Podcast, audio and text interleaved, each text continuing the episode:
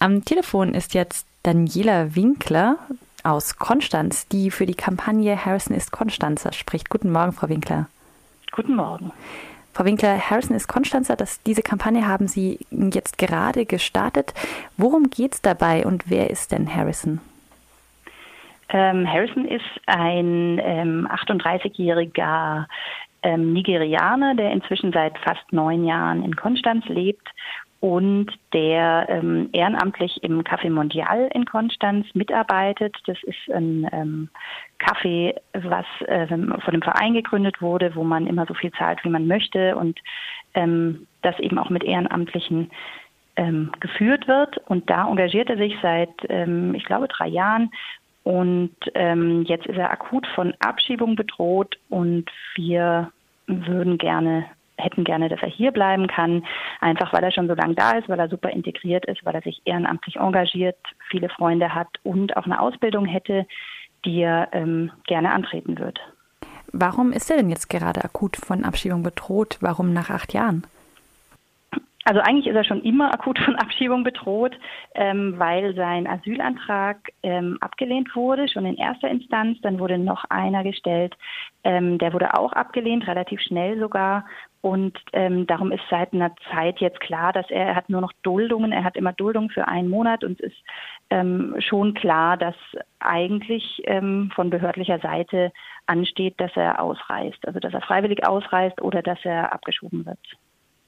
Jetzt haben Sie mit der Kampagne Harrison ist Konstanzer unter anderem ein Video produziert, in dem Harrison sich selbst vorstellt und in dem die anderen Mitglieder des Café Mondial auch nochmal unterstützen, dass sie unbedingt wollen, dass Harrison in Konstanz bleibt. Das ist eine sehr persönliche Geschichte. Gleichzeitig hat das Ganze auch einen exemplarischen Charakter, wie die Kampagne formuliert. Warum oder was ist denn das Exemplarische an Harrisons Fall?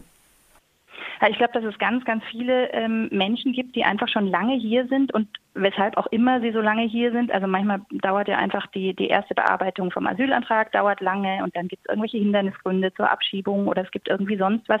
Also das ist ja auch egal, aber man ist hier und man ähm, viele haben sich dann integriert. Das Leben geht ja weiter. Man kann ja nicht irgendwie neun Jahre auf Pause drücken und dann irgendwo anders wieder weitermachen. Und deswegen ähm, kommt man ja auch irgendwo an. Und wenn man dann ähm, versucht, sich in die Gesellschaft einzubringen. Der Harrison hat Beschäftigungsverbot schon, schon länger, also darf, also auch weil er eben die Asylanträge abgelehnt wurden und weil er keinen Ausweis hatte lange Zeit, ähm, durfte er nicht arbeiten und hat aber dann ähm, über die ehrenamtliche Arbeit einfach trotzdem die Möglichkeit genutzt, sich in die Gesellschaft zu integrieren, hat viele Freunde gefunden.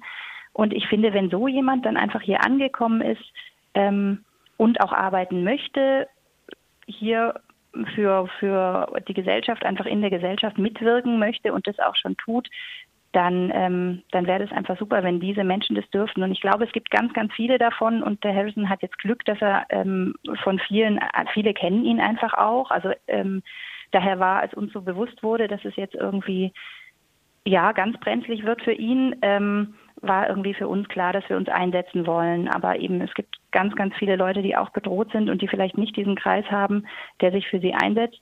Und ähm, ich finde da, es ist ja auch immer wieder gerade in der Öffentlichkeit im Moment die Rede davon, dass man die gut integrierten äh, Menschen, dass man die hier lassen möchte. Aber das ist einfach auch äh, schwierig. Ich weiß nicht, ob das Regierungspräsidium, was jetzt in Harrisons Fall entscheidet, ob er bleiben darf oder nicht, die wirklich wissen, wie er integriert ist oder nicht. Und deswegen haben wir uns entschlossen, diese Kampagne zu machen, um irgendwie vielleicht ähm, zu bewirken, dass, dass das irgendwie ankommt auch, dass der hier einfach zu uns gehört mittlerweile. Zur Kampagne gehört auch eine Petition, die dann an den Petitionsausschuss gehen soll. Ähm, genau. Wie kann man die Kampagne denn finden und unterstützen? Also man findet, ähm, es gibt eine Homepage ähm, www.harrison-ist- konstanzer.de ähm, oder auch wenn man einfach eingibt im Internet Harrison ist Konstanzer oder Harrison Ausbildungsduldung, ähm, dann kommt man zu der Petition und dort kann man unterzeichnen.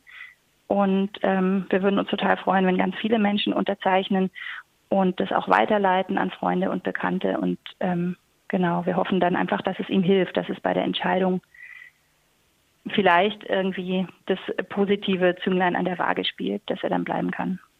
Zum Abschluss noch kurz die Frage, was ist denn der nächste Schritt? Was steht in den nächsten Wochen konkret an?